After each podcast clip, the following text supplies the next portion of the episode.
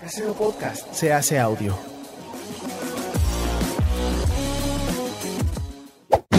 ¡Chavos, banda! Este programa es patrocinado por ustedes mismos. Si quieren apoyar nuestro proyecto, lo pueden hacer por medio de Patreon en patreon.com diagonal herejes el podcast.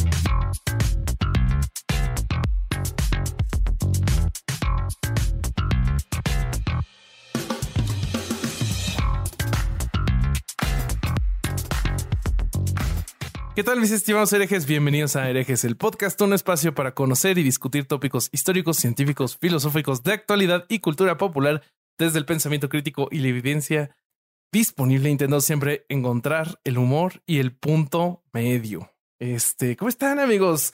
Yo estoy dividido. Eh, hoy estoy bastante perturbado por el tema horrible que vamos a platicar, pero estoy contento a la vez porque ya se empezó a estrenar, ya se estrenó nuestro primer episodio en Podimo. ¿Qué es Podimo, amigos? Eh, Podimo es una plataforma de podcast con la que nos aliamos para hacer una mini temporada de temas que no se van a platicar. Bobby, perdón, este- perdón Dígame. que te corte.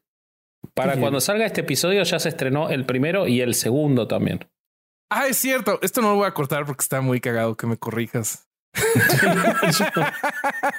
Como quieras. pero, ¿Escucharon? eh, ya no, estaba yo mal. No es el primero, es el segundo también. Gracias al vasconejo que me acaba de corregir. Crímenes en el Vaticano. Ajá. Se acaba de estrenar este viernes eh, que acaba de pasar hace dos días. Ok, sí, sí, y está buenísimo. En el primero platicamos sobre la legalización de las drogas, un tema bastante sabrosón. Eh, les adelanto que el vasco tomó coca, o sea, Sí. así se las pongo. Vayan a enterarse de la historia el, en, en la URL que está aquí en la descripción y también de entérense los asesinatos que han habido en el Vaticano. Eh, pero bueno, vámonos con el tema de hoy, el que me amarga. Para eso les voy a, pla- a- a presentar a mis coanfitriones, hermanos y amigos. Y sex symbols, Alejandro el Vasco, Aspiricueta, ¿cómo estás? Bien, bien, bien, bien. Quiero agregar que si se suscriben por el link que está acá en la descripción, tienen tres meses por el precio de uno y van a poder escuchar todos nuestros episodios, los seis de la mini temporada y todos los contenidos de Podimo. Es correcto. Por otro lado. Sí. ¿Quieres ser tu propio jefe? Eh, bueno, eh, yendo, yendo al episodio eh, de hoy, estoy muy bien, estoy muy contento de, de cómo nos, nos divertimos hace un rato charlando entre nosotros, porque ahora se viene una charla de mierda. Les quiero contar una cosa. Este episodio que vamos a grabar hoy, el segundo de la serie de genocidios, es en realidad el tema por el que yo les sugerí a los chicos hacer la serie de genocidios y tuvo que ver con que yo leí este libro este año, que lo puse en mi Instagram y creo que lo recomendé, que se llama Facts from Sarajevo, de Joe Kubert, uno de los más grandes eh, dibujantes del cómic americano de la era de oro y de plata. Eh, y lo que hizo el tipo fue eh, contar con cartas reales el genocidio y la masacre y el sitio de Sarajevo y de la guerra de Bosnia. Y me impactó tanto, y les digo esto porque cuando estábamos estudiando, tanto Bobby como Alejandro me decían lo impactados que estaban con este tema. Y a mí me pasó cuando leí este libro, me impactó tanto que tuve la necesidad de pedirles que hagamos algo con esto. Es una historia demasiado cruda, eh, como van a ver en el episodio de hoy. Así que nada, estoy contento de que podamos tratar. sí, estoy contento de que podamos tratar este tema, porque me parece importante ver eh, cómo hasta hace tan poquito tiempo hicimos brutalidades tan horribles. Así que nada, eso voy. eh, muchas gracias, muchas gracias por este, ese saludo, mi estimado Vasconejo. Eh, permíteme te presento al Jack Torrance de este Hotel Overlook. Alejandro el Corsario Durán Eraña. ¿Cómo estás, ¿Qué Corsario? pasó, mi Bobby? Mi Muy bien. estimado y despiadado Corsario. Bobby Vasco, un placer, un placer estar aquí con ustedes. ¿De verdad? En otro día ¿De más verdad de es un tema placer de con este mierda. tema de mierda? En otro día, hemos tocado muchos, güey. ya como que vas haciendo. También hemos hablado la- de muchos temas. Sí.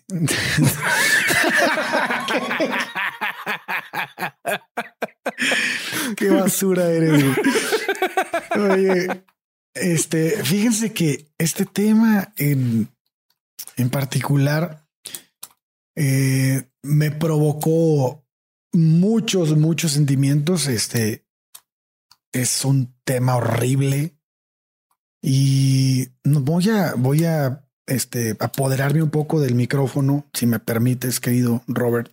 El podcast es tuyo. Adelante. Este, eh, gracias. Fíjate que eh, me voy a apoderar del micrófono porque quiero narrarles tomando un poquito de las palabras de Rodríguez Soriano, que en algún punto de, de nuestra historia nos lograron convencer de que el proceso civilizatorio solo podría concretarse si el encadenamiento del cuerpo se erigiera como el fundamento del ser.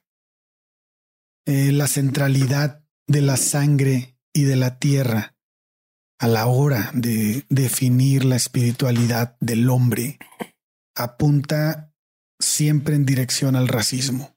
Bajo esta lógica, el espíritu humano lo da la pertenencia a la sangre y a la tierra, por lo que es congruente pensar que en que ambos deben organizarse teniendo como referente la consanguinidad. Cuando los grupos humanos se definen a sí mismos y a los otros en términos de sangre y de tierra, lo hacen a partir de criterios raciales. Y de este fenómeno hacia el genocidio, el camino es demasiado corto. Hoy hablaremos de uno de esos temas que en lo personal, como les comentaba, me fue muy difícil estudiar porque de alguna manera me permite ver los extremos de la capacidad destructiva del ser humano. La cosificación de las personas por el simple hecho de ser distintas o bien pensar distinto. Durante la época comunista, Yugoslavia se encontraba unida gracias al dictador Josip Broz Tito. Tras su muerte en 1980, las diferencias étnicas comenzaron a fortalecerse y, finalmente, tras la caída del bloque comunista, la Federación Yugoslava se fragmentó en diversas repúblicas independientes, lo que generó una serie de conflictos conocidos como las, guerras yugoslavas. Estamos en la década de los noventas y uno de los conflictos tiene lugar en Bosnia. Esto es lo que hoy nos tiene aquí para amargarnos mucho, conocer nuestra historia, aprender una vez más que cuando el ser humano toma las armas para defender las ideas, la razón se ausenta y el odio puede pintar de rojo hasta el más hermoso de los parajes. Muy bueno lo que dijiste, Ale, me encantó. Gracias, gracias. Ahí va. Oye, pero espera, antes, antes, de que continúes, mi estimado Durán, güey, necesito unos datos de animalitos. Esto se va a poner muy feo. ya te sentí muy solemne, güey. Esto se está poniendo muy serio y no me gusta para dónde vamos. Pero bueno, adelante. Sí, cabrón. Es la única forma de tratarlo. Sí, desgraciadamente. Lamentablemente. Sí. Pues fíjate que es, es importante tomar en consideración que la población que en su momento conformó la República Yugoslava, tenía una muy fuerte mm, correlación entre la identidad étnica y la religión. Además, se encontraba completamente mezclada, güey. Y, y si bien antes no había sido un problema, las cosas estaban a punto de cambiar. En, en ese momento, el territorio albergaba cuatro grandes etnias que eran los bosnios, serbios, croatas y yugoslavos. Es importante destacar que el, el 90% de los bosnios eran musulmanes. Eh, aproximadamente un 93% de los serbios eran cristianos ortodoxos y un 88% de los croatas eran, se, consideraban católicos. Entonces, fíjate cómo la, la preponderancia de la religión en cada etnia sí era muy fuerte y, justo antes de, que cuando vivía este dictador, yo había encontrado que él hacía campañas muy fuertes de nacionalismo, ¿no? Sí, sí. Y la campaña más dura que, que siento yo y que la vamos a hablar, y no sé si esté de acuerdo, Ale, pero lo que yo me encontré en la investigación es que en 1980 que muere Tito, hasta el 89 que, que este, con la caída del, del régimen se comunista. rompe. Ajá, es, esos 10 años, 9 años, fueron de un proselitismo nacionalista muy fuerte. Entonces, Ujú. ahí Pero se- por parte de los serbios, más sí, que nada. por y de parte los, de los serbios, claro, sí, siempre de parte Lo de los que, serbios. lo que tiene de llamativo, lo que vos decís es absolutamente cierto, pero lo que tiene de muy llamativo y que hace más chocante esta guerra, como, como sin duda lo vamos a ver, es que sin perjuicio de esas mayorías, eh, Yugoslavia y en particular Bosnia era una tierra de mucha aceptación multicultural históricamente. De hecho, cuando en 1490 eh, se expulsa a los judíos de España y Portugal, uno de los lugares que más recibe judíos que vivieron en armonía durante 500 años es Bosnia y en particular Sarajevo, pese a que era eh, mayoritariamente musulmana. No estamos hablando, y eso creo que es fundamental, no estamos hablando de un lugar donde la religión se vivía eh, de manera eh, fanática o ortodoxa o, o, desde el odio, sino desde la integración. Esas, lo que ocurrió es más llamativo y más inesperado justamente por eso. Así es. Así es. Este, yo pienso que podemos te- tener en consideración esta, e- es, esa composición multiétnica como una de las causas que origina el conflicto, pero no, no definitivamente está muy lejos de ser la única. Debe de haber algo ahí eh, que detonó, porque probablemente yo pienso que probablemente lo que más debemos de voltear a ver es la supremacía política y demográfica serbia, que ese para mí es un factor muy interesante y este y, y también el nacionalismo de los serbios, que era algo serio, güey. Primero que nada, hay que decir que los serbios era el grupo nacional más grande de la federación y el grupo dominante en los cuadros de oficiales del ejército. Por lo que era Sí, políticos y el ejército. Exacto. Por lo que era muy, difícil también que, que, que se, que se consideraran oprimidos en Yugoslavia, güey, porque realmente tenían puestos de poder bastante, bastante grandes. Algo que me pareció también muy interesante es que, según Rodríguez Soriano, las novelas revisionistas que se publicaron y los escritos propagandísticos e históricos desde principios de los 80 tendieron siempre a acentuar el papel de los serbios como víctimas de la, de la idea yugoslava de unificación. Chale. O sea, en- y, y esto se acentuó mucho.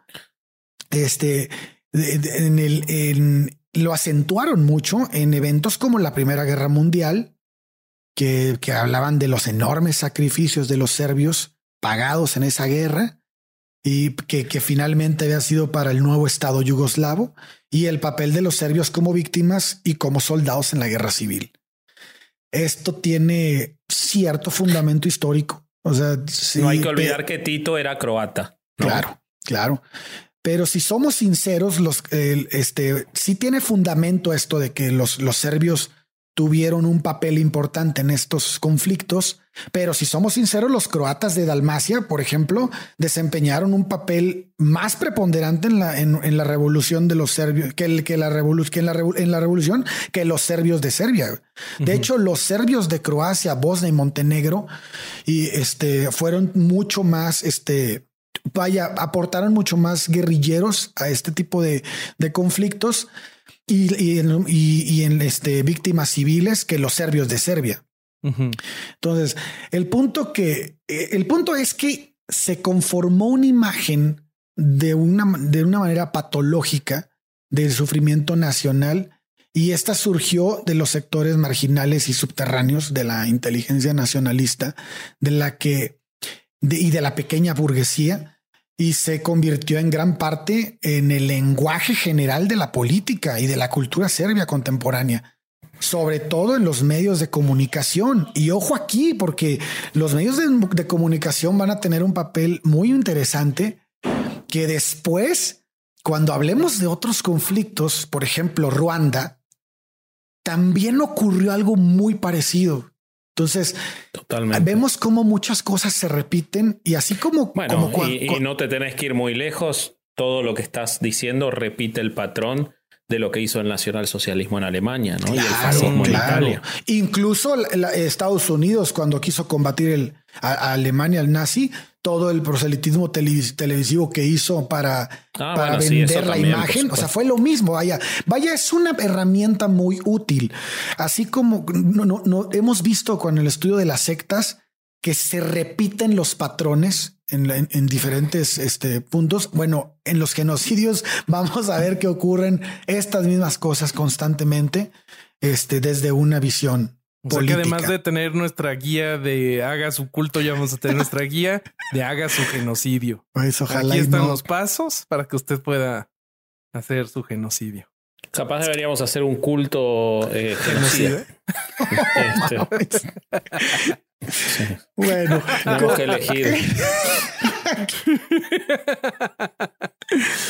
pues como cantantes de reggaetón.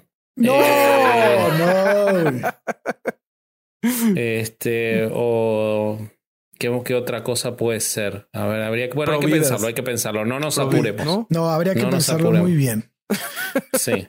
Bueno, pues esto que les digo sirvió como preparativos para, para la realización del proyecto de Estado serbio étnicamente puro. Los medios, en particular los de televisión de Belgrado, hicieron un trabajo constante y sistemático para producir odio, exponiendo de manera constante el caso de las víctimas serbias en la Segunda Guerra Mundial, por ejemplo. En Serbia existían dos grandes mitos sobre los que se sostenía toda esta ideología. Era el papel heroico del ejército serbio en la Primera Guerra Mundial y el martirio de los serbios en la Segunda Guerra Mundial, sobre todo en Croacia y Kosovo. Y es importante también destacar que, que los ideólogos del movimiento nacionalista tuvieron como uno de sus temas privilegiados la reconstrucción histórica de la batalla de Kosovo. Esto va a ser muy importante, después se van a dar cuenta por qué. Eh, después de la cual los Balcanes cayeron bajo el yugo del Imperio Otomano por el espacio de más o menos cinco siglos.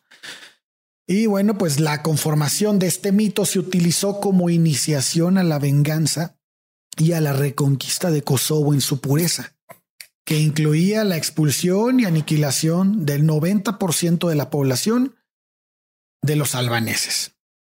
Y bueno, pues el juramento tradicional de Kosovo se repetía este, constantemente. Y recordemos lo que las palabras de Dobrika Kosic, eh, padre espiritual del nacionalismo serbio, que decía, nosotros perdimos con la paz lo que habíamos ganado con la guerra. O sea, Ok. para, dónde, para dónde iban, ¿no? ¿Y por qué les cuento esto? Bueno, pues hay un evento que marca el inicio del conflicto y fue la supresión de la autonomía en Kosovo por parte del gobierno serbio liderado por Slobodan Milosevic. Slobodan Terrible Milosevic hijo de puta. sí, cabrón. Slobodan persona. Milosevic, quien terminó siendo presidente de Serbia y de Yugoslavia, fue el fundador del Partido Socialista de Serbia. Y también es quien el 28 de julio de 1989 se presentará en Kosovo en el 600 aniversario de la batalla de Kosovo contra los turcos y frente a una multitud de un millón de personas pronunciará el discurso que cambiará la historia, el discurso de Gazimestán.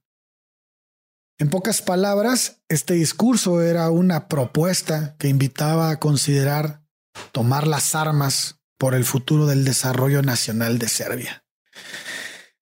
Si quieren, antes de continuar, les platico un poquito de quién fue este señor. No sé si les parece. Sí, sí, Sí, dale, venga. por favor. Este, bueno, Milosevic nace en una localidad de Serbia. Su familia era de Montenegro. Su mamá era maestra y su papá teólogo, abogado. Mira, mira Sí. vos, el papá teólogo. Sí, sí, sí, el papá teólogo. De hecho, hay ¿No habrá ido al algunas, seminario? hay algunas este, fuentes que marcan que Milosevic fue, fue este eh, sacerdote ortodoxo, pero nunca ejerció. Ok. Este, ok. Y bueno, pues eh, él fue, él fue abogado por la Universidad de Belgrado. En 1953 se afilió a la Liga de Comunistas de Yugoslavia, lo que después sería el Partido Comunista de Yugoslavia. Bueno, Milosevic no solo comenzó a inmiscuirse en este mundo político comunista, sino que también estuvo un poco empapado del mundo empresarial, ocupó varios puestos y bueno, en 1978 tomó la dirección del banco más importante de Yugoslavia, o sea, era una persona que de entrada pues le caminaba la rata, ¿no? Era una persona inteligente y una persona que se sabía inmiscuir en, en no solo un ámbito, sino en varios. está claro que había sido, que había escalado puestos de gobierno de manera muy rápida y cuando les digo que era de manera muy rápida es porque tras la muerte de Tito en 1980 empezó a abrirse paso en el mundo político y de tal forma que para el 83 ya era miembro del presidium del Comité Central de la Liga de Comunistas de Serbia. Al año siguiente, el presidente del Comité Municipal de Belgrado. En el 86 sustituyó a Iván Stambolic en la presidencia del Comité Central de la Liga de los Comunistas de Serbia, en la cual lo reeligieron en el 88 y para, para mayo del 89 ya era el presidente de la República Socialista de Serbia. O sea, estamos hablando de tan solo siete años en los cuales escaló de puestos técnicos a la presidencia. Díganme si Aprovechando el revuelo que provocó la, la, disolución de Yugoslavia, ¿no? así es. Así es. Y bueno, pero este, ¿por qué, ¿por qué escogió ese lugar, ese día, este personaje para emitir ese discurso del que estábamos hablando? Si repasamos la historia, en el siglo XIV los serbios fueron dominados por el imperio turco otomano, ¿no? Así que tenían esta justificación perfecta. Al parecer, decidieron que era el momento indicado para dejar salir los rencores y ese profundo temor infundado de que los musulmanes tomarían medidas en contra de los serbios y así dieron inicio a una limpieza étnica en Bosnia-Herzegovina. De acuerdo a las reconstrucciones históricas hechas por los académicos serbios en los años 80, y siguiendo el libro de Dimitri Bogdanovic titulado India u Kosovo, se sostuvo que los albanos se establecieron en las tierras de Serbia en el siglo XVI, perdón, en el siglo XVII, a partir de actos sangrientos de violencia y de expulsión de los mismos serbios. Sostenían también la tesis de que los albanos tenían la intención de convertir a Serbia al Islam a través de la asimilación étnica forzada. Estos eran uno de los pretextos que, que los serbios utilizaban de alguna manera para alimentar esa, esas concepciones que fueron desarrollando los líderes con esta idea ultranacionalista que finalmente vamos a conocer como la idea del panservianismo, ¿no? Panservianismo. Bueno, con base en todas esas concepciones se desarrolló entre los líderes serbios una idea ultranacionalista, la idea del panservianismo, la cual sirvió de base a las pretensiones hegemónicas sobre los demás pueblos eslavos para justificar la agresión contra Croacia en 1991 y Bosnia en el 92. Y bueno, hay que este tener en cuenta una cosa, Ale, una cosa que, Ervin Rustemagic, el, el, sobreviviente, un, un, este, editor de cómics muy famoso, que es el que escribió las cartas de las que les estoy hablando, él dice que él y muchísimos bosnios más, muchísimos, ni siquiera se consideraban a sí mismos musulmanes. O sea, habían nacido como musulmanes, habían sido educados, digamos, pero como cualquier laico es educado en el catolicismo y lleva una vida absolutamente alejada de la religión. No era un lugar, o sea, era, es eh, esta idea que generaron los, los serbios fanáticos para esa separación étnica eh, sustentada en la religión, en que eran musulmanes y que por eso eran descendientes del Imperio Otomano, o sea, es un absurdo completo, eh, ni siquiera del otro lado, ni siquiera se lo podían esperar porque no eran, no, no, tenían ningún interés ni por su propia religión. No eran fundamentalistas, sí, no. lejos de serlo, ni fundamentalistas ni ni siquiera muy practicantes. Era una sociedad mayoritariamente laica y muy educada. Fíjate que una de las cosas que me, que me dio, que me dio mucho coraje fue que narran unas entrevistas que hicieron en donde empiezan a, entrevistar gente en la calle, ¿no? Al señor, una señora en particular, y le preguntan después de hablar con, después de un ataque que hubo a la casa de su vecina, de su vecina desde 42 años antes, que y esto, y esto habla mucho de cómo se metía esta idea por medio de los medios de comunicación. Decía que qué opinaba de lo que le había pasado a su vecina. Y ella le contesta, bueno, este, pues qué triste, pero pues eran musulmanes y sabemos que lo que, lo que le pueden hacer a nuestros hijos. No. La, la crucifixión a los menores que pueden hacerle algo así. ¿Y de, de, dónde sacó eso? Bueno, eso era lo que se decía en la tele. Eso era lo que se decía en la propaganda. Entonces ahí fue como un, miren cómo, cómo afectó para, lo que después iba a ser el genocidio, porque el autor dice, hay dos cosas que tienes que entender para que suceda un, un, un conflicto de este tipo. Y es que dividas en etnias y le pongas una supremacía a una etnia en, en un lugar determinado, y que esa etnia tenga un nacionalismo de un tamaño considerable. Cuando esas cosas dos se conjuntan, pueden pasar cosas como esta. Y esto es lo que ocurrió en Yugoslavia. Este, este tipo de, este, este, estas dos cosas que se unen y, y lo que vuelven es, y lo que convierten es a una sociedad que realmente se considera superior a la otra y con la autoridad de eliminarla. Güey. Entonces, creo que le podríamos... una cosa, lo, que, lo que con... Lo que contás, lo que contás me, me recuerda a tantas historias sobre cómo en Siria, por ejemplo, los musulmanes contaban esas mismas historias respecto de los judíos y generaban esas mismas cosas hasta que terminaron teniendo que ser expulsados todos los judíos eh, de, de, Siria.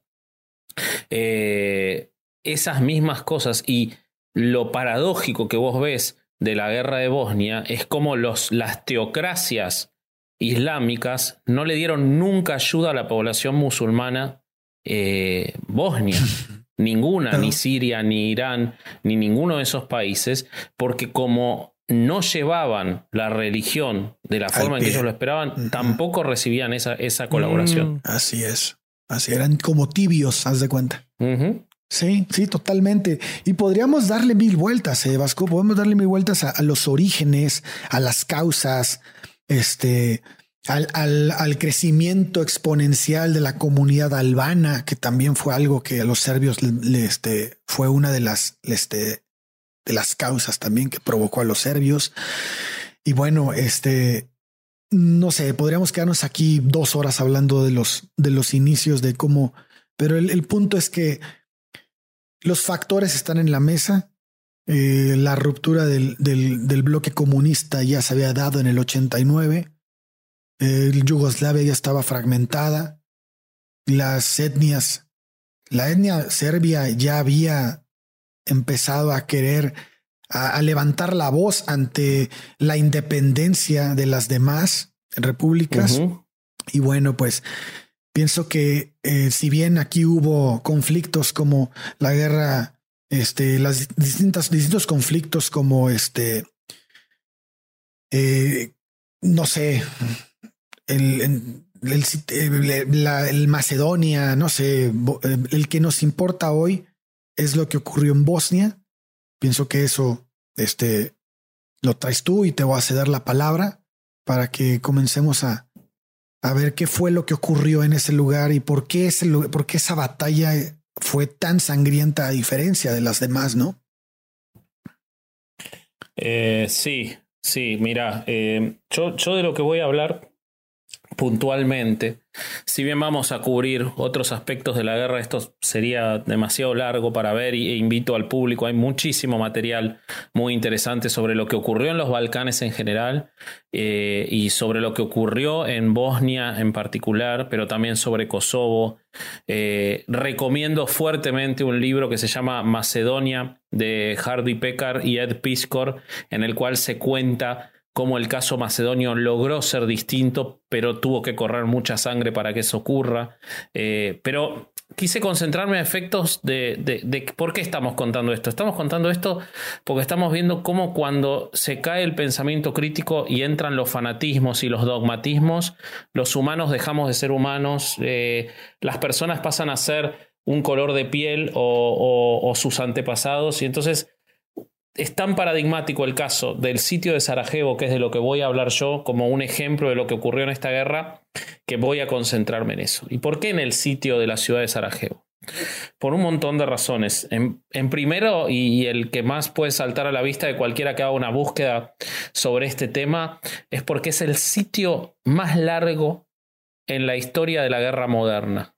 Mm. Supera el tiempo que duró el sitio de Sarajevo, casi cuatro años, supera en los sitios de la Segunda Guerra Mundial en Rusia, supera este, sitios ocurridos en Siria y en, Irán durante la, la guerra de Irán. Es impresionante lo que ocurrió en esa ciudad. En una ciudad cosmopolita, una ciudad que era y que hoy por suerte, y hay que ver el final feliz si se quiere, pero no, no sé si, si lo, lo, hubieran buscado, pero hoy por suerte está logrando serlo de vuelta, pero se la llamaba históricamente la Jerusalén de Europa, por cómo convivían en paz judíos, cristianos y musulmanes, vecino a vecino yendo a las mismas escuelas, compartiendo trabajos, no había ningún tipo de problema o distinción.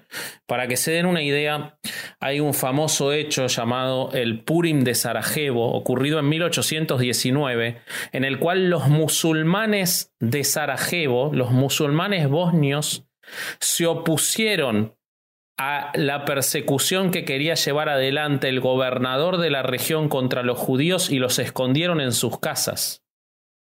Ese hecho que es recordado todos los años en Sarajevo, marca solo un punto de los 500 años, como decía al principio del episodio, que convivieron en armonía judíos y musulmanes en Sarajevo. Una cosa que es debería ser un ejemplo en cualquier otro lugar del mundo cuando vemos lo que ocurre en Israel, en, este, en Siria, en Irán, y eh, cuando vemos todas las guerras que provocó esa diferencia entre judíos y musulmanes, y vemos lo que era Sarajevo, uno tiene que...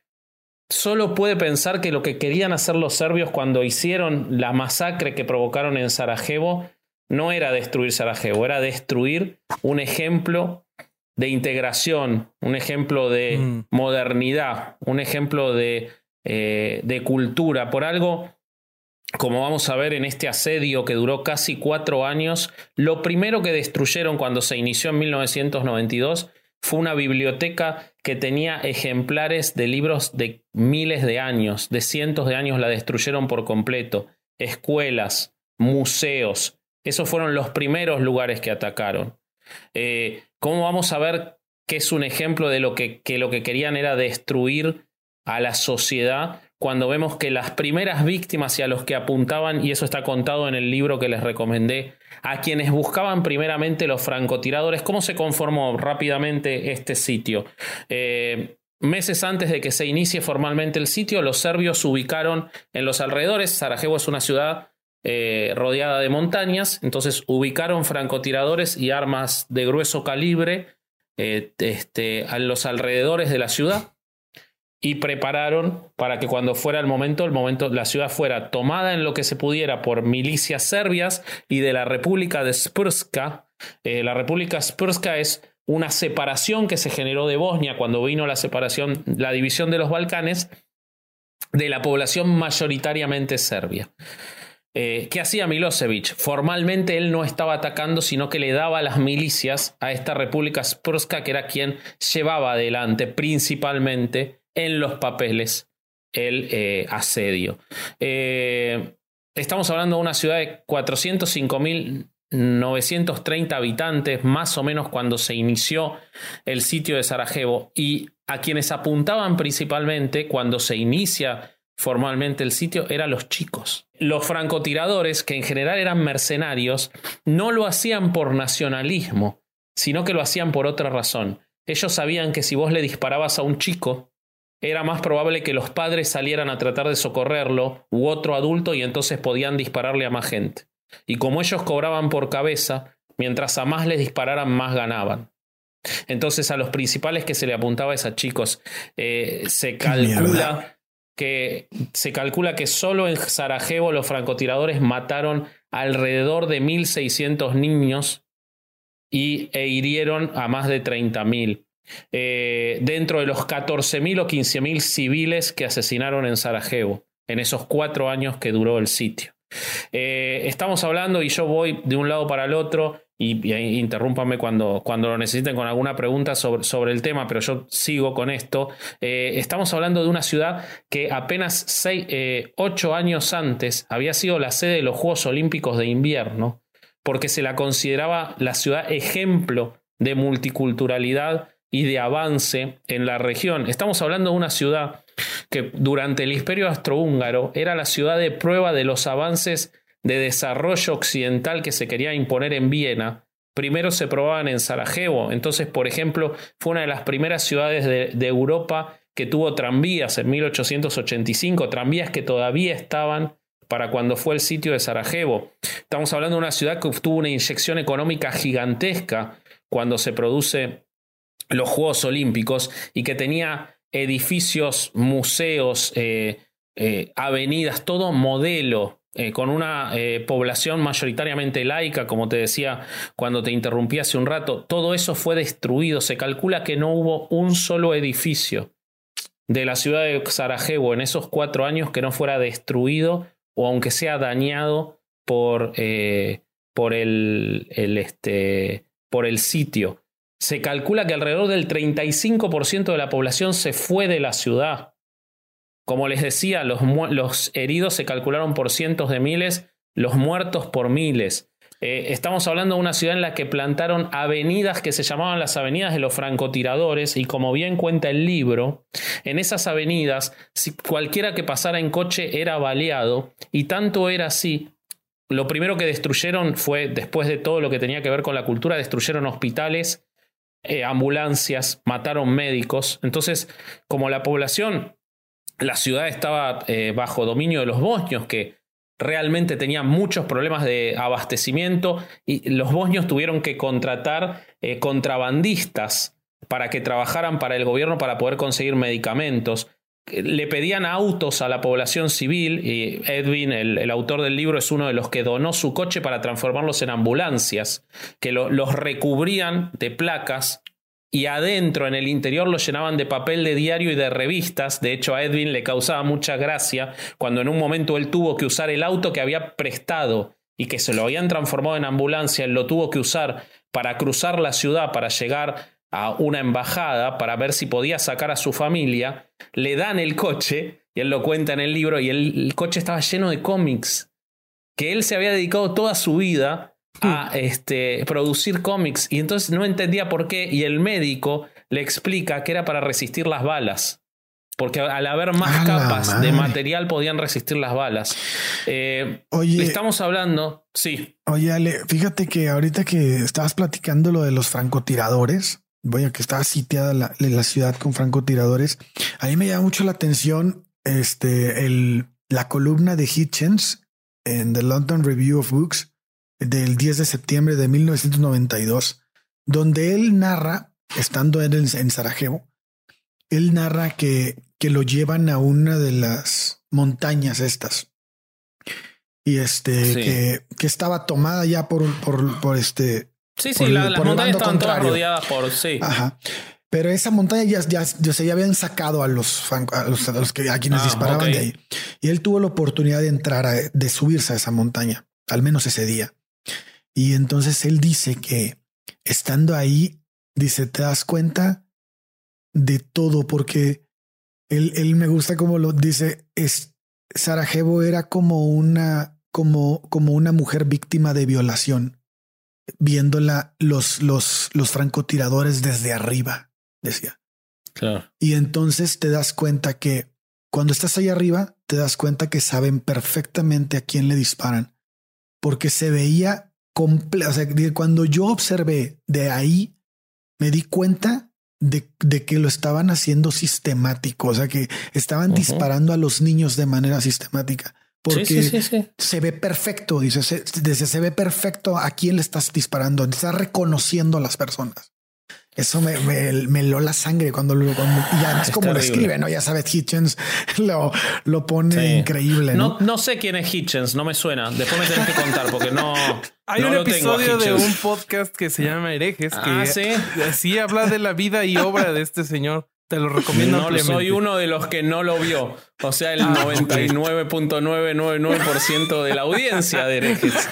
No ya de la población mundial. Eh, este- Tache, tache a los que no han visto o escuchado el episodio de Hitchens. Sí. Eh, este, sí, sí, es, eh, sí, si vos te- tenés oportunidad de leer este libro y de buscar, hay, hay videos de, filmados en la ciudad, porque la ciudad tenía que seguir la vida. Cuatro años estamos hablando. La gente tenía que tratar de llevar a sus hijos a las escuelas que se armaban. eh, tenían que ir al médico. Entonces, ves los videos de cómo corren por las calles si se escuchan los tiros. Por las calles, por calles como si estuvieras caminando por el Zócalo de México. Y los, imagínense el delirio que te estoy diciendo. Y les empiezan No. a tirar. Eh, bueno, lo- los, eh, los en- entre abril de 1992 y junio de 1993 se da lo peor del asedio. En ese momento, los serbios entraban por tres oleadas a los barrios de, de Sarajevo. Por ejemplo, entraba la primera oleada, entraba a las casas y se llevaba televisores, se llevaba dinero en efectivo. La segunda oleada se llevaba muebles, eh, se llevaban este, alguna joya. En la tercera oleada ya iban con las esposas a elegir qué se querían llevar las esposas de adornos, libros, lo que quedara de la casa, juguetes y después las quemaban, dejando a la gente sin hogares. Iban y apuntaban directamente con los tanques a casas y las demolían. El 85% de los muertos fueron civiles y de los heridos apuntaban directamente a los civiles. Eh, una, una, una situación que es muy, muy paradójica que ocurrió en, en, en Sarajevo y es la que nos permite que esta historia haya tenido un final más o menos feliz y que es maravilloso, es la siguiente. Eh, El aeropuerto de Sarajevo, cuando viene el asedio, es tomado por los serbios. ¿Por qué? Porque el aeropuerto estaba en una zona fronteriza de la ciudad. Un lado de la- del aeropuerto daba a la ciudad y otro a las afueras. Los serbios toman el aeropuerto. Una de las condiciones que le pone la OTAN, que tuvo una, una actitud lamentable, eh, pobrísima en esta guerra, seguramente Bobby podrá hablar más de, más de esto, pero eh, si vemos la masacre, que es un hecho genocida sin lugar a dudas de Sberrinka, eh, pero en, en la propia Sarajevo la actitud de la OTAN fue muy pasiva. La de Bill Clinton fue muy pasiva, ahora cuando les lea algunas de las cartas lo van a ver. Estados Unidos no quería intervenir después de tantos años de, de guerras, no quería intervenir en un lugar donde no tuviera intereses directos. Básicamente no podían sacar petróleo eh, de, del centro de Sarajevo, entonces no iban a intervenir. Eh, entonces, eh, la OTAN sí le dice a los serbios al principio del sitio, le dice a Milosevic que tiene que retirar a las fuerzas. Milosevic lo que hace es lo que les contaba, las retira, pero se las da a la República de Sre- de Srebrenica, perdón si lo pronuncio mal, Srebrenica, según, según Es- investigué. les exige que el aeropuerto lo tenga la OTAN. Se firma un acuerdo por el cual los serbios le dan el aeropuerto a la OTAN, pero la promesa o, el acuerdo es que solo se puede usar con fines humanitarios. Entonces, ¿qué pasaba?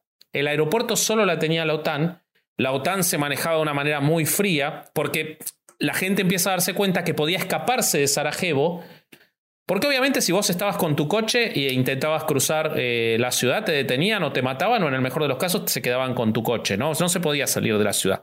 La gente empieza a intentar cruzar de noche la pista del aeropuerto con sus familias, con chicos.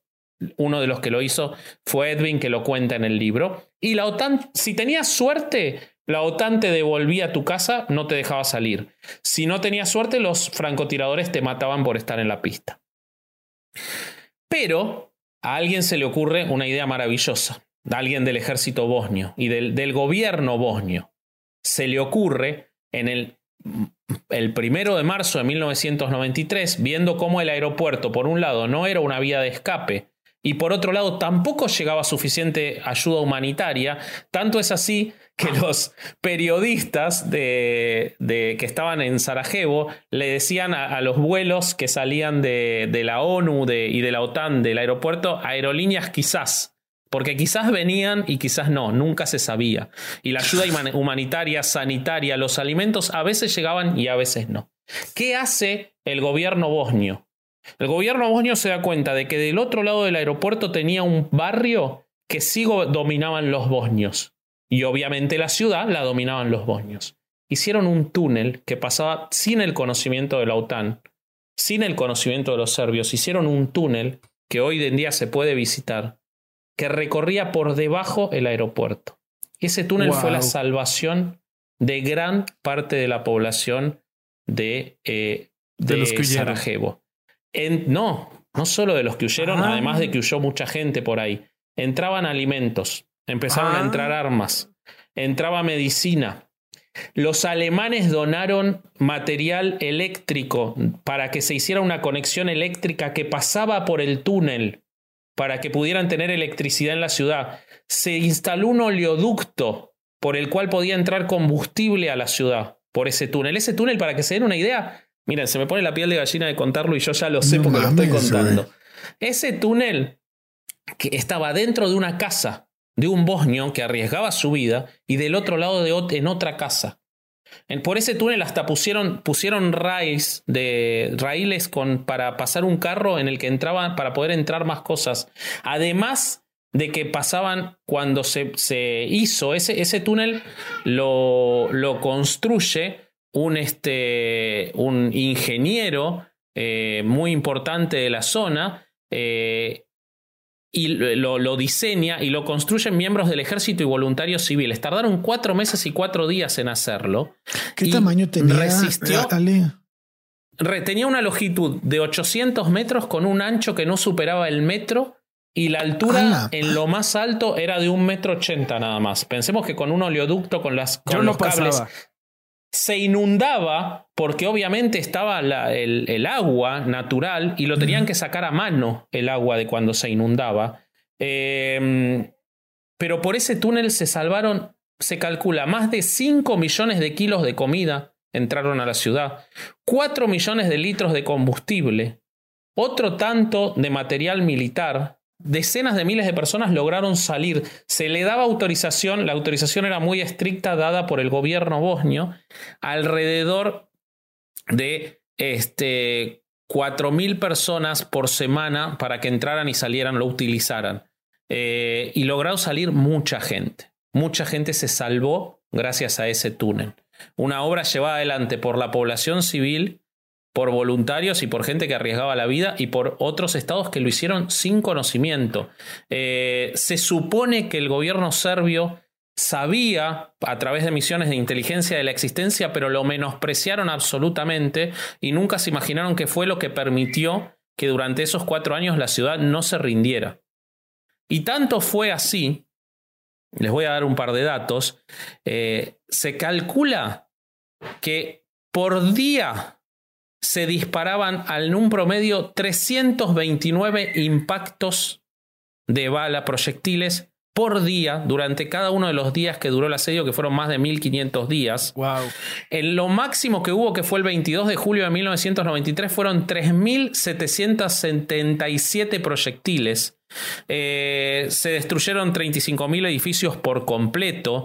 Eh, no quedaron objetivos industriales, edificios gubernamentales, militares, las instalaciones de las Naciones Unidas, hospitales, la Biblioteca Nacional que ardió eh, de, de Los periodistas, viste que siempre en estas guerras se respeta a los periodistas. Los periodistas estaban alojados en el Holiday Inn, en el cual Edwin logra alojarse con su familia un tiempo.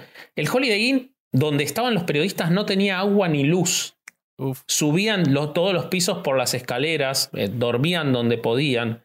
Eh, todo esto ante la mirada pasiva del mundo. Ante la mirada pasiva del mundo. Y les voy a leer una carta en particular. Ahora, ahora les voy a leer otras, pero hay una carta que para mí es, es este, muy notoria. Les, les decía lo de la mirada pasiva de, de la OTAN, que está bien, colaboraba y hacía acciones para que haya alimento y todo, pero nunca, no tomaban cartas en el asunto viendo la masacre que se estaba produciendo.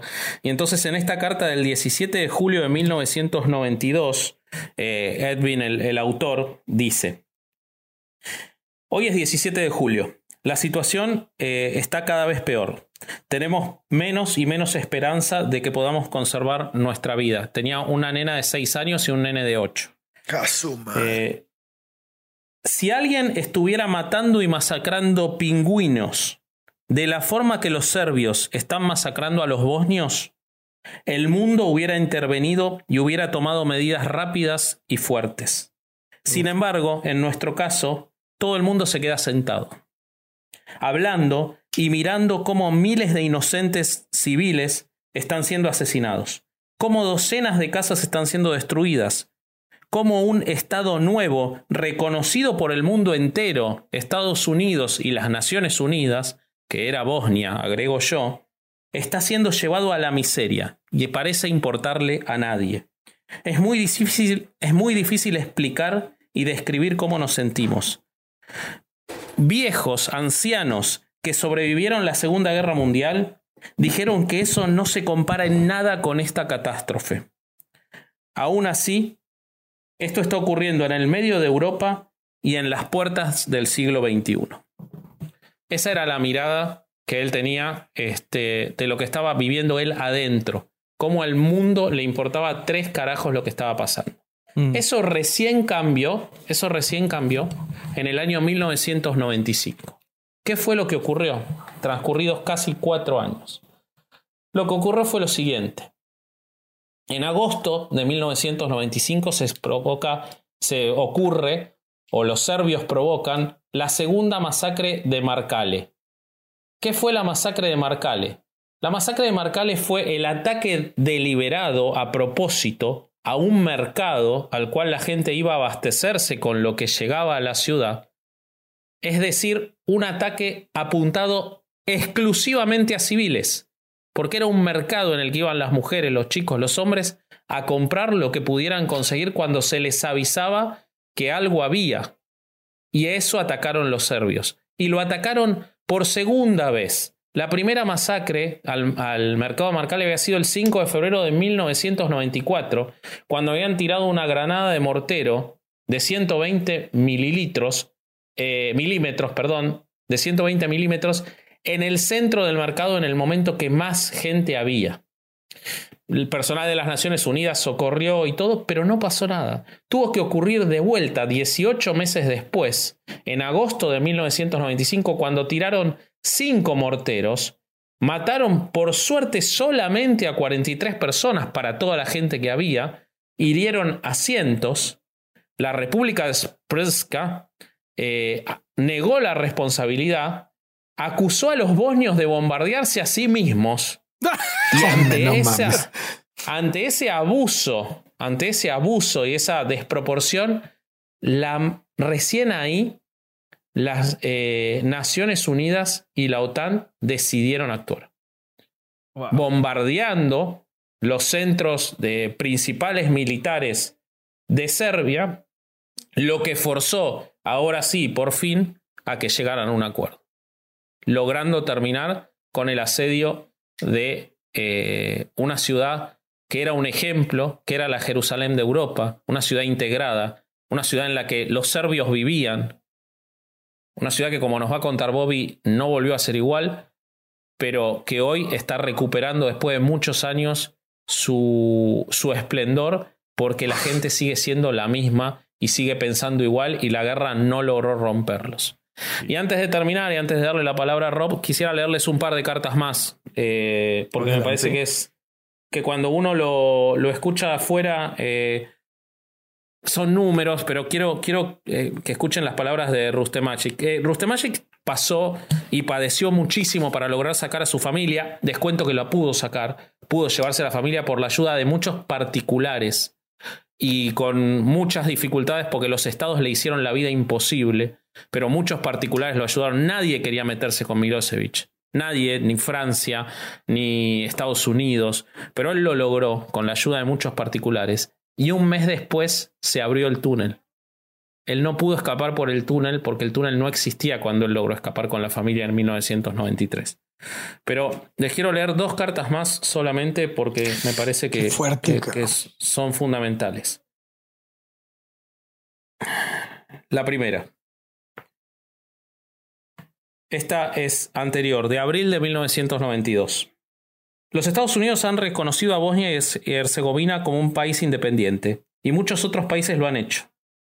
El ejército federal, es decir, el ejército serbio, no acepta este hecho, ni tampoco lo hacen los líderes serbios.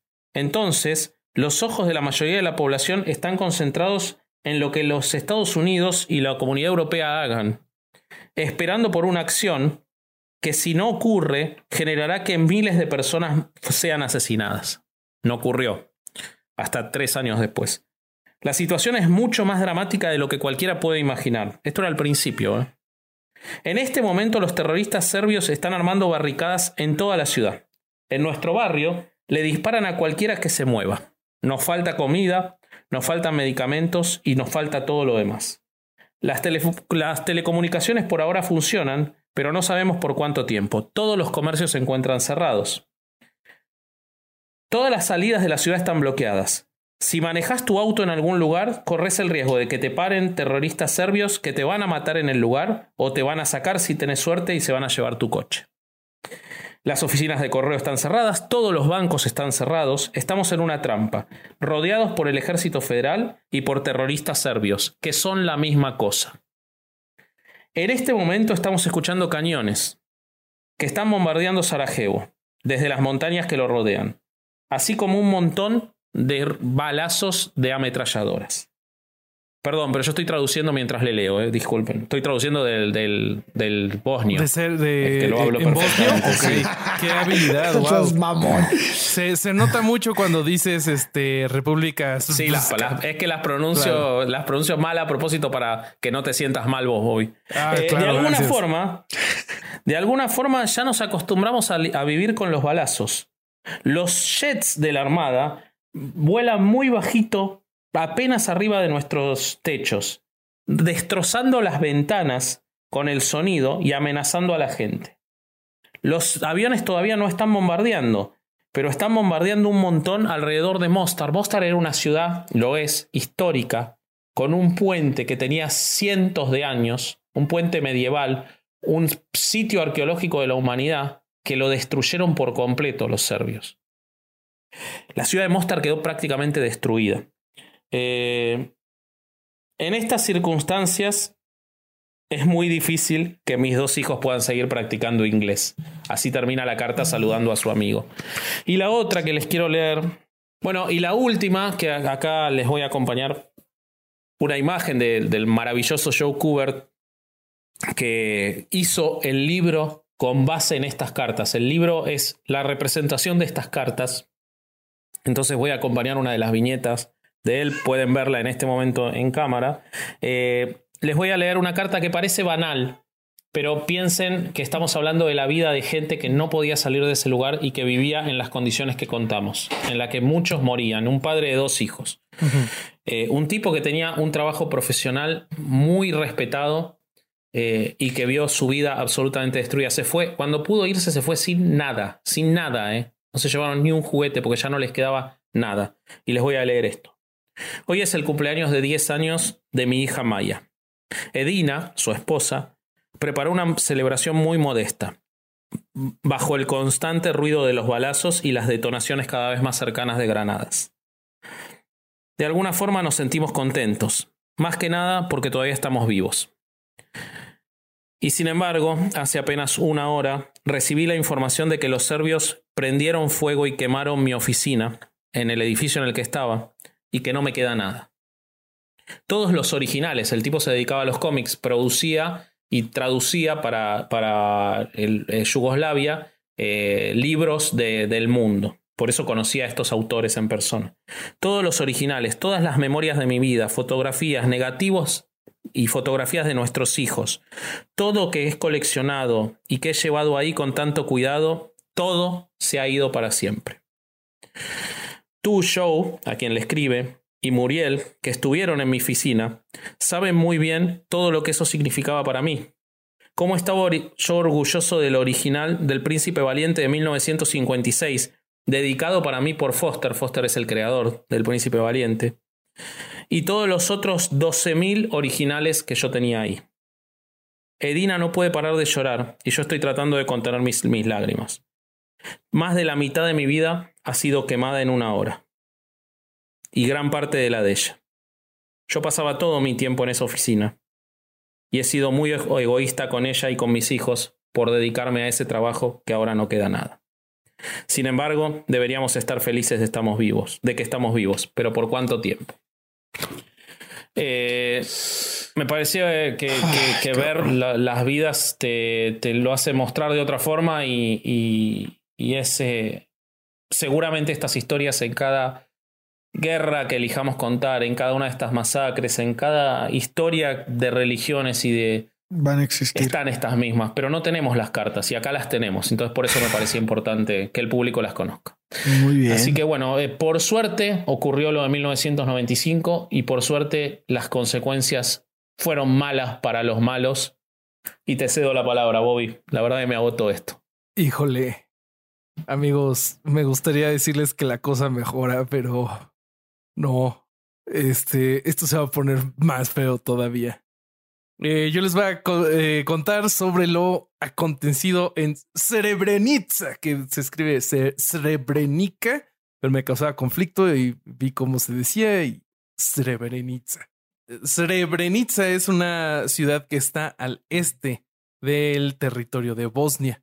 Eh, lo que pasó empieza en 1993 cuando el Consejo de Seguridad de las Naciones Unidas, por medio de la resolución 819, determina que iba a ser una zona segura junto con otras, este, otras áreas del territorio bosnio. Para que pudiera ser una zona segura, eh, las tropas de la OTAN le pedían a las tropas bosnias, que eran este, se les decía bosnias musulmanas, la mayoría sí eran musulmanes, eh, que dieran sus armas para este, estar protegidos por la OTAN. Entonces, en julio de más o menos 6, 8 de julio de 1995, eh, las tropas serbias bosnias eh, empiezan con el asedio hacia Srebrenica y este, con todo y que estaba protegida por la OTAN y que había un pequeño pelotón de tropas em, eh, danesas, me parece. No, Dutch, no, holandesas. Holandesas. Sí, sí. Holandesas. holandesas. Eran 600 este, tropas de infantería armadas muy ligeramente, a las cuales se les estaba terminando la gasolina y ya no tenían mucha comida. Eh, Sí, o sea, la OTAN los dejó ahí este, una, sí, dejó a 600 de sus tropas de protección sin nada. Con un papel, un papel que decía que era una zona segura. Eso fue lo que pasó. Exactamente. Entonces, bueno, los, los serbios le empezaron a pisar al, al, acelerador y por pisar al acelerador me refiero a que empezaron a hacer ataques con mortero a la, a, a la ciudad. Para este momento, los musulmanes bosnios le pidieron a las tropas de la OTAN que les devolvieran sus armas para poder luchar de vuelta, pero las tropas de la OTAN eh, se negaron a, entregar las armas de nuevo. El, el comandante holandés pidió em, apoyo aéreo, pero pues no, se le negó. Los dejaron abandonados, como decía. A la madre mi querido. La OTAN dejó abandonada a la población civil y, y o sea, los soldados que estaban ahí y la OTAN en general dejaron abandonado a los soldados de la OTAN. O sea, toda la escala fueron cagando uno de arriba para abajo. Mientras tanto, los serbios tenían armas y avanzaban hacia la ciudad. Este, y sí, en este avance, eh, los, eh, las tropas serbias toman 30 soldados holandeses de rehenes y forzaron que los campamentos que estaban alrededor de Srebrenica se tuvieran que meter hacia la ciudad. O sea, el asedio iba cada vez cerrándose, cerrándose más. El coronel Carremans pidió de nuevo soporte aéreo, pero pues este no, no pasó nada. Entonces, amigos, para el 12 de julio de 1995 eh, empiezan a llegar autobuses hacia Srebrenica con la tarea de llevarse a los niños y a las mujeres hacia territorio musulmán mientras que los serbios empezaron a separar a todos los hombres, comillas, estoy diciendo comillas amigos, porque eh, tomaban a los hombres de 12 a 77 años para, comillas de nuevo, interrogación por sospechas de crímenes de guerra. A todo esto, lo que había ocurrido en un momento es que la gente, los que pudieron, se metieron adentro del cuartel de la OTAN. Se encierran, se, esconden en el cuartel de la OTAN y los serbios, mejor armados que la OTAN, exigen que se libere, que les devuelvan a esa gente porque si no iban a quemar el cuartel y la OTAN devuelve a la gente, le entrega a los musulmanes a los, a los serbios y se encierran ellos solos adentro del cuartel. Sí, así de gacho amigos. Eh, se estima que en estas, por estas fechas, eh, más o menos 23 mil mujeres y niños fueron deportados eh, en un periodo de más o menos 30 horas. Mm, cientos de hombres fueron, fueron apresados en, en, bodegas, en camiones, y más o menos 15 mil bosnios musulmanes fueron, intentaron escapar eh, pero que fueron bombardeados por morteros mientras intentaban huir. Entonces, ahí todavía no tenemos este, una cuenta de, de los muertos, pero más o menos así va la cosa. En el 13 de julio de 1995, que fue un día después, los primeros asesinatos de musulmanes eh, no armados eh, fue la primera vez que se, se registró en Kravica, o no sé cómo se diga esa. Em, ahí fue lo cuando ocurrió lo de que los la OTAN entregó a cinco mil musulmanes a, que estaba que tenía mm, bajo su cuidado hacia a los serbios para que fueran asesinados. Y bueno, ya que, ya que los serbios tomaron la, la ciudad, fue que lo más terrible empezó a pasar porque se empezaron a, hacer como estilo campos de concentración, que eran más campos de la muerte que otra cosa. Y ahí es donde se calcula que aproximadamente ocho mil este, personas fueron asesinadas.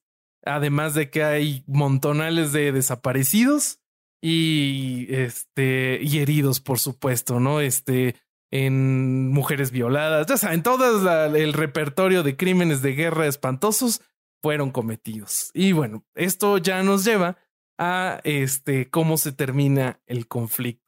Em, empieza a haber presión internacional eh, después de un bombardeo intenso que hay sobre territorio serbio.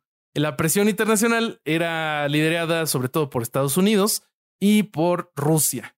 Entonces, entre... Sí, porque cuando ocurre, perdón, cuando ocurre lo de Brestnica y al mes ocurre lo de Marcale, ahí Estados Unidos decide intervenir y esa intervención de Estados Unidos es recién cuando ocurren los bombardeos. Porque el resto de la OTAN no hacía nada. Sí, sí, sí, sí, sí.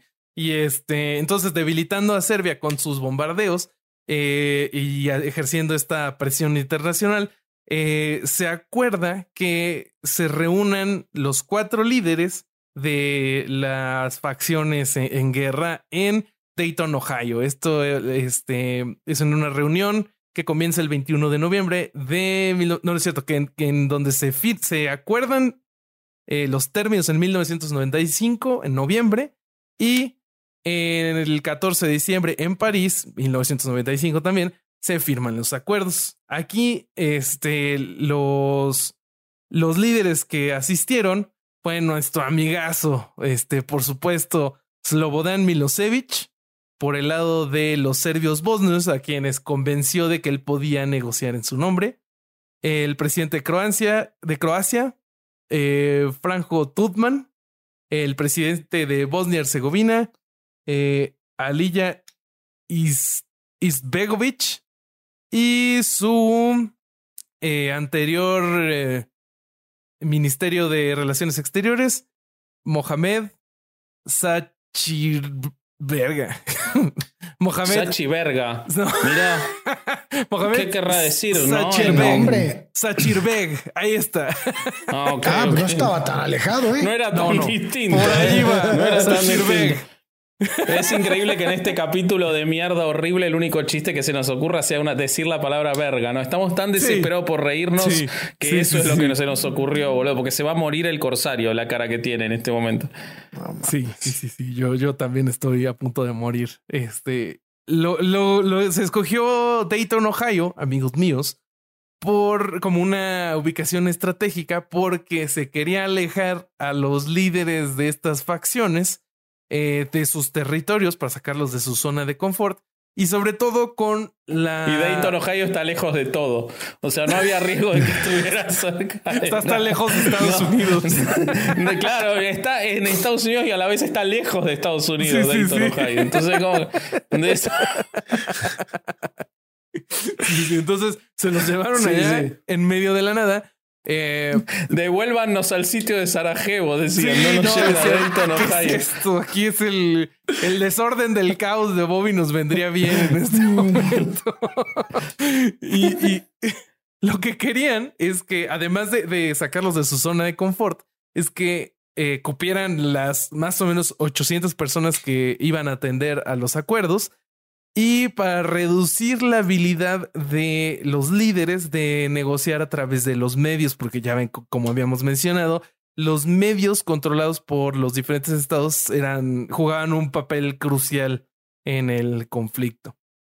Eh, es entonces que se firma estos acuerdos y eh, Bosnia y Herzegovina queda con la estructura gubernamental y división política que persisten más o menos hasta el día de hoy, que es este Bosnia y Herzegovina es un estado completo, no es una confederación, em, o sea que ninguna de las eh, entidades de Bosnia y Herzegovina se podría separar a menos de que haya un proceso legal debido.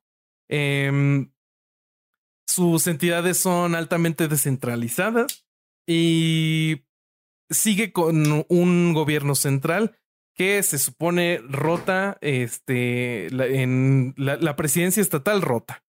Y también tienen un banco central y una corte constitucional. Más o menos el territorio quedó de la siguiente forma, que es a los bosnios serbios, este, antes controlaban más o menos el 46% del territorio, eh, les quedó el 49%. Em, a los bosnios del 28% pasaron a tener el 30% y los croatas eh, bosnios pasaron de tener el 25% a tener el 21%. O sea, los que perdieron territorio fueron los bosnios croatas. Estos acuerdos, amigos míos, se les critica mucho porque eh, define un sistema de gobierno demasiado complicado. Em, están basados en, en la dependencia al control de actores internacionales, porque se considera, o los, los estudiosos del tema consideran, que después del acuerdo no queda ningún incentivo para que entre los líderes eh, de los países eslavos tengan ninguna interacción o, que lleguen a términos sin presión o ayuda de actores externos. Y lo último que se le critica es que sí terminó con la guerra, pero no promueve la paz porque más, o sea, es un acuerdo que se diseñó como medida temporal para que después se trabajara en una solución mejor, cosa que hasta el día de hoy, según lo que leí, no ha ocurrido. Entonces es como, eh, según diferentes testimonios, es como una paz, pero no muy, este, no muy tranquila. Todavía hay, hay miedo de que pueda haber algún conflicto. Y como dato de color, El 13 de febrero de 2008 se perdió la copia original que tenía Bosnia Herzegovina y este les tuvieron que dar una copia certificada. La copia robada después apareció en un domicilio en París, ¿no? Este, para que sepan. Eh, otra Sí, de las. ta- Tampoco sirvió, perdón, Bobby, pero unas, cosas, pero tampoco sirvió como incentivo que después se dio la guerra de Kosovo y casi ocurre la guerra de Macedonia. Sí. Sí, sí, sí. Este, que, que es un milagro que no haya ocurrido y que se pudo detener y que de nuevo los invito a leer el libro de Pecar y, y Piscor al respecto. Pero, eh, o sea, so- sí, salvaron que siga muriendo gente básicamente y permitieron que se reconstruya eh, Bosnia. Yo quería agregar eh, que eh, Sa- Sarajevo como consecuencia de esos acuerdos quedó dividida porque un pedazo de Sarajevo quedó como capital de la república esta que nunca puedo pronunciar, ¿no? Ah, es minúsculo, pero... Exacto. ok. Yo tampoco puedo. Este. Pero bueno. Eh, así termina eh, el conflicto, amigos, pero eh, no terminan. No termina la amargura, porque 25 años después del genocidio, uno de los autores intelectuales, a quien se le conoce como el carnicero de Srebrenica, no, Spre, verga, güey. Sbre- ah, ya no puedo, güey. Me rindo. Srebrenica, esa mierda. Este, que era Mladic. Querétaro, digamos. O sea, pongámosle un nombre nosotros. Este güey era Ratko Mladic. El carnicero de Querétaro. Me gusta No, para. ese, ese es Durán. Ah, Sí, chinga. sí, sí. Sí, el carnicero de Querétaro es Durán. No, no, este, no puede nadie usurpar su lugar. Bueno, esta Exacto. persona, Ratko Mladic, fue este un, militar quien quedó a cargo del el asedio de Srebrenica y fue condenado en 2017 a cadena perpetua por genocidio y otros crímenes de guerra en la Corte Internacional eh, de los Crímenes. eh, en inglés es UN International Criminal Tribunal for the Former Yugoslavia o ICTI, Sí. que le voy a decir Pues La ICTI. Corte también- Penal Internacional de los Sí, Crímenes de la Corte. Penal Internacional. También Icti. Milosevic terminó en el, eh, preso y murió de un infarto al miocardio en- eh, preso Ah, en su para allá vamos, para allá vamos. Eh, lo que pasó, o sea, fue sentenciado, pero hubo una apelación por parte de la defensa. Em, en el, los detalles del juicio se detuvo a um, Mladic por, mm, bueno, con, con detalles bastante feos sobre asesinatos, golpizas, violaciones y otras atrocidades eh, que él ordenó o presenció. Em, durante este juicio, Mladic no mostró ningún tipo de remordimiento, sino al contrario, eh, a pesar de ser un anciano frágil eh, y no el 100% del tiempo coherente, eh, intentó irradiar con la misma arrogancia que él tuvo durante la guerra. Y, y cito, quiero que mis enemigos, que hay muchísimos de ellos, que caigan muertos porque yo sigo vivo. Así dijo cuando abrió el juicio. Cuando termina la guerra, Mladic es citado por Icti y este, mm, pero él entra bajo la protección de Slobodan Milosevic en Belgrado. Entonces no puede ser apresado y nadie se le puede acercar. Eh, hay reportes de eh, Mladic confrontando comandos británicos mientras esquiaba con sus eh, guaruras y, y en las montañas en las montañas de Sarajevo y también Siniestro, hay hijo de puta. Y también hay reportes de que atendió un partido de fútbol en, Bel- en Belgrado. Em, cuando Milosevic cae en el 2000 y la presión del oeste este, es demasiado fuerte, es que Mladic es este. mm, e- Él se esconde y es apresado hasta 2011. Él es apresado en, en casa de unos familiares en el norte de Serbia y ahí es que empieza el, el juicio. lo, algo que me llama la atención es que a pesar de, de que todos los abusos que este señor y todas las cosas que él hizo, o un montón de cosas de las que hizo, están detalladas y bien documentadas eh, por canales de, de, televisión, incluso que fueron transmitidos en vivo, Mladic retuvo el estatus de héroe de la eh, eh, héroe defensor de la nación, un rol que le dio Milosevic eh, a través de los medios que él controlaba.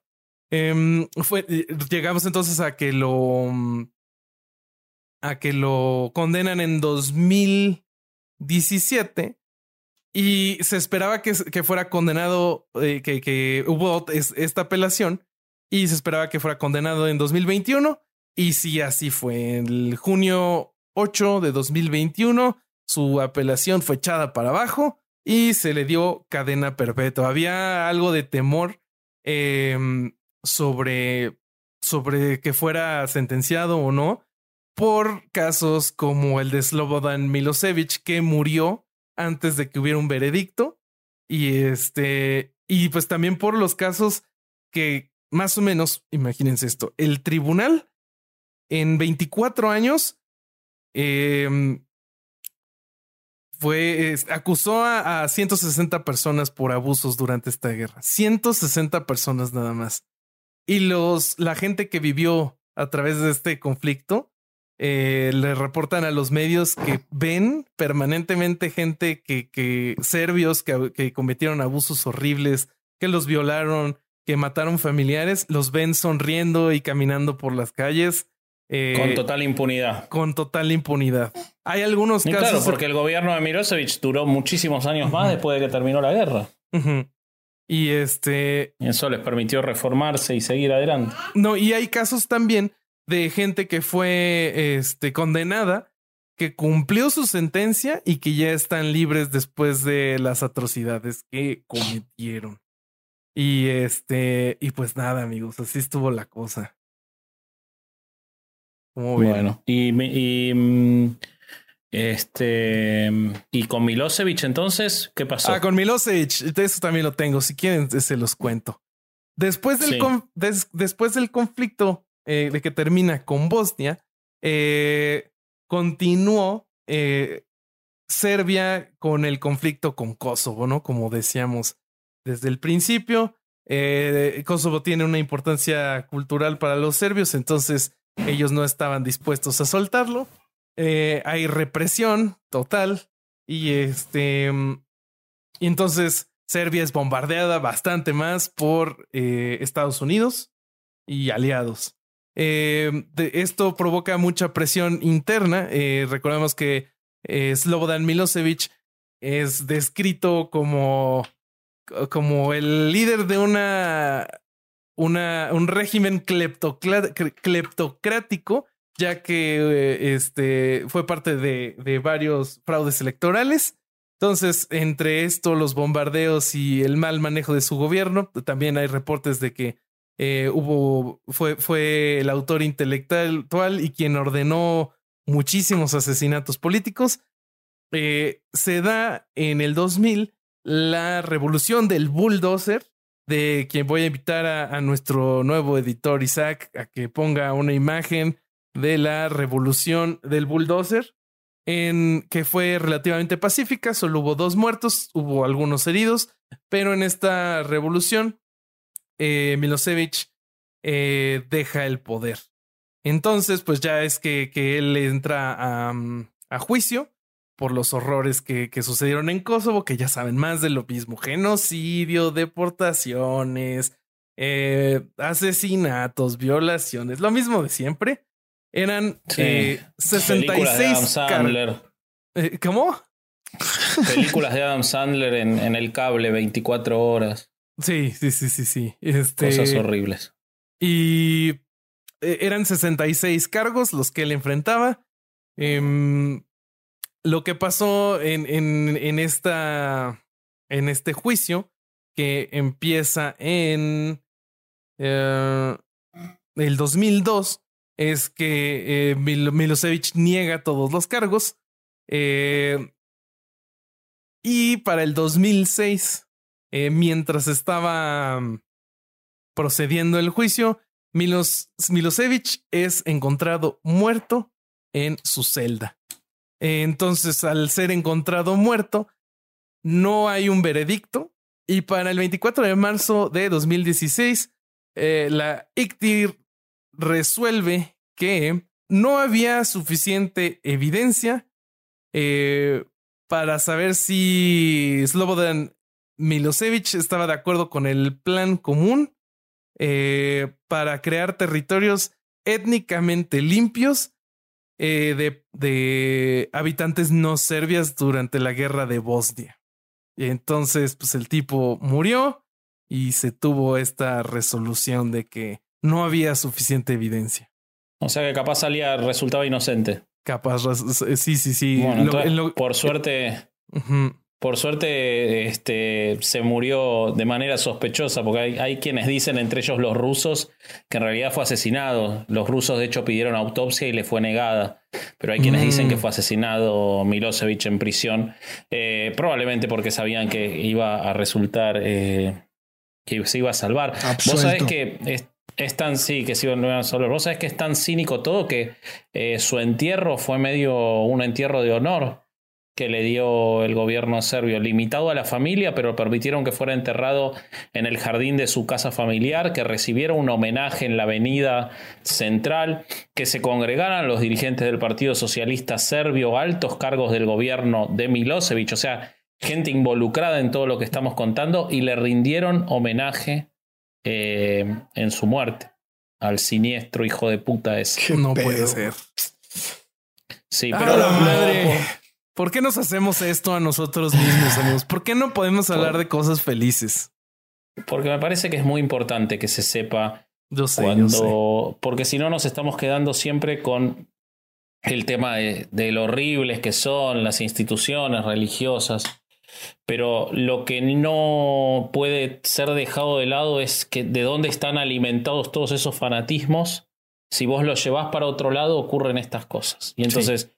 Lo que siempre dice eh, Alejandro, la religión lo envenena todo, la falta de pensamiento crítico lo envenena todo, los fanatismos, los nacionalismos, todas las cosas que nos alimentan, que no tienen que ver con nuestras capacidades individuales y sociales para lograr avances, sino que tienen que ver con banderas, con fanatismos, con territorios delimitados por líneas imaginarias que no, no tienen nada que ver con nosotros, ocurren estas cosas. Entonces, es muy importante porque todos caemos en algún momento de nuestra vida en la estupidez nacionalista, eh, todos caemos en el relativismo cultural y estas cosas se alimentan y estos tipos que siempre es de arriba para abajo, los medios, los políticos, comen de estas cosas y de que nosotros se lo permitamos. Entonces me parece que es fundamental que, tengamos en cuenta, estamos hablando de Europa a finales del siglo XX, no estamos hablando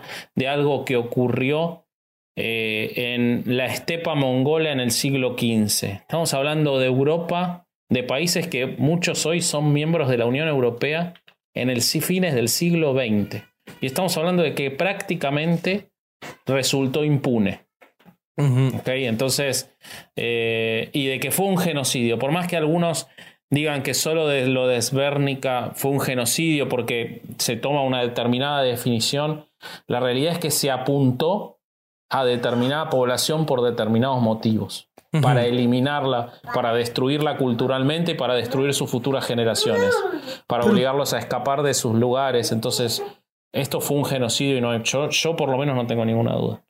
Tenemos genocidios en, en estos años, ¿no? O sea, el, lo que es que pienso que la gente que, que escucha, que nos escucha y, y muchas, muchas personas que no, que no han, que no se han adentrado un poco en estos temas, eh, eh, espero que mucha gente sí lo haya hecho, pero los que no, este, piensan que tiene mucho tiempo, ¿no? Que es muy viejo, que las cosas más horribles que han pasado ya tiene tiempo que acontecieron y tenemos este caso y tenemos Ruanda en el 94 y tenemos este, o sea, tenemos, a los uigures ocurriendo en este momento, este mientras estamos hablando en China. Y tenemos lo que pasó en, en Birmania. vaya, Hay cosas que, que, han ocurrido en, en, en, nuestra época, en la época moderna, y que tenemos que entender que, que gran parte y, y, la, y una de las razones más trascendentes que tenemos que voltear a ver de por qué ocurren estas cosas es por la concepción que tenemos de cómo debe ser la persona, cómo debemos ser, cómo debemos, este, hacia dónde va nuestra evolución del pensamiento y hacia dónde queremos que aterrizar nuestro, nuestra, nuestra civilización, ¿no? Mm.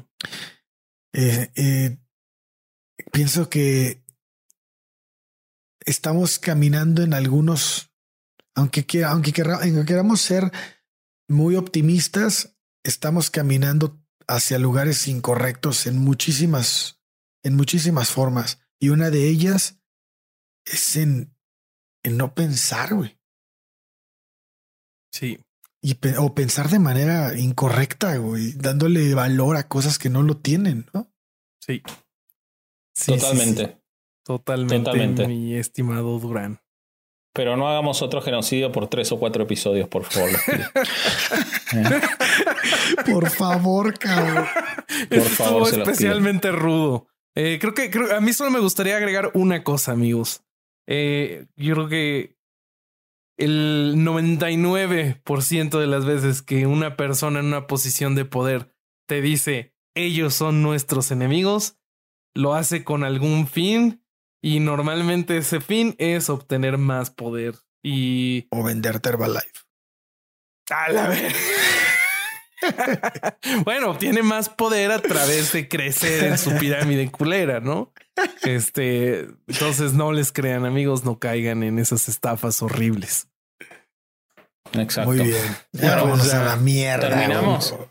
Terminemos. Contanos, Bobby, ¿qué otras cosas hace Contanos, Bobby, por favor, qué otras cosas hace Herejes el podcast aparte de este programa que yo por lo menos no lo sé.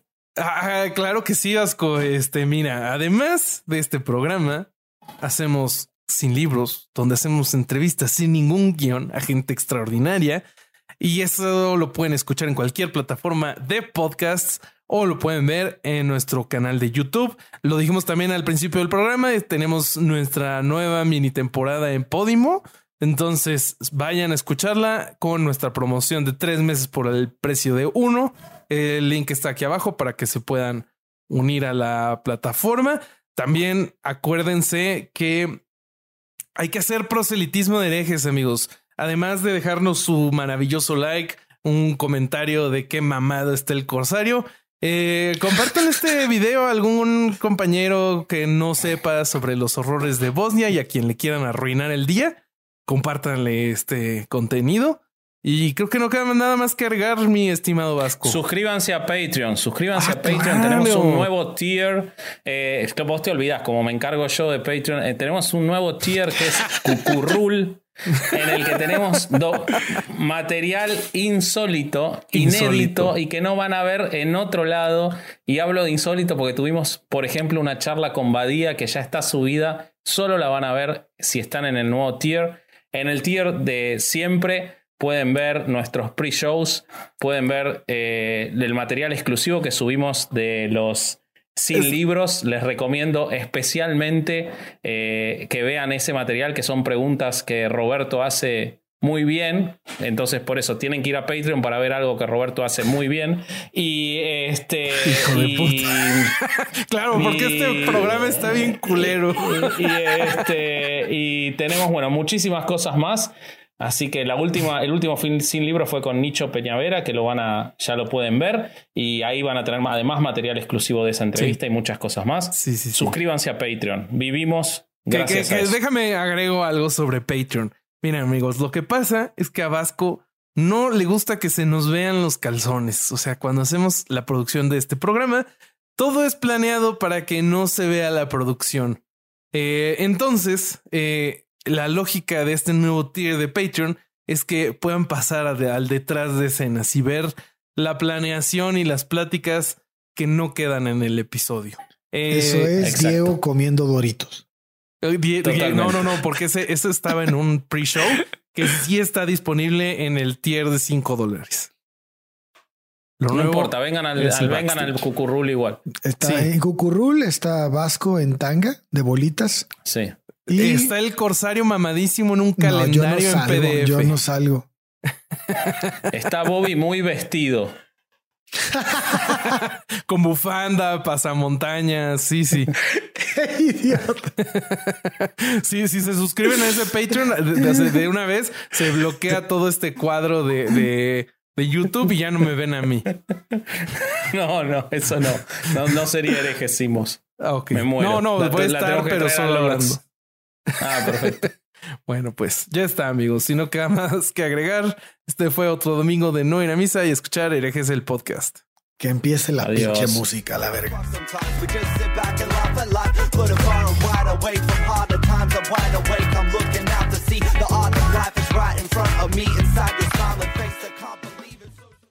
¿Estás listo para convertir tus mejores ideas en un negocio en línea exitoso? Te presentamos Shopify. Tal vez no lo sabías, pero nuestro podcast More Than Mamis es un negocio y lo empezamos por supuesto para desahogarnos y hablar sobre la maternidad, no para convertirnos en expertas de ventas y del e-commerce. Así que sí, necesitábamos ayuda para vender nuestro merch y poner en marcha nuestra tienda. ¿Y cómo suena con Shopify? Llegó otra venta. Shopify es la plataforma de comercio que está revolucionando millones de negocios en todo el mundo. Ya seas un emprendedor desde tu casa o desde donde sea, Shopify es la única herramienta que necesitas para iniciar, administrar y hacer crecer tu negocio sin dificultades. Con Shopify puedo gestionar pedidos, envíos y pagos desde cualquier lugar, brindándote toda la información y estadísticas de tus ventas al detalle. Regístrate para un periodo de prueba con tan solo un dólar al mes en shopify.com barra sonoro, todo en Ve a shopify.com barra sonoro para llevar tu negocio al siguiente nivel. Shopify.com barra sonoro.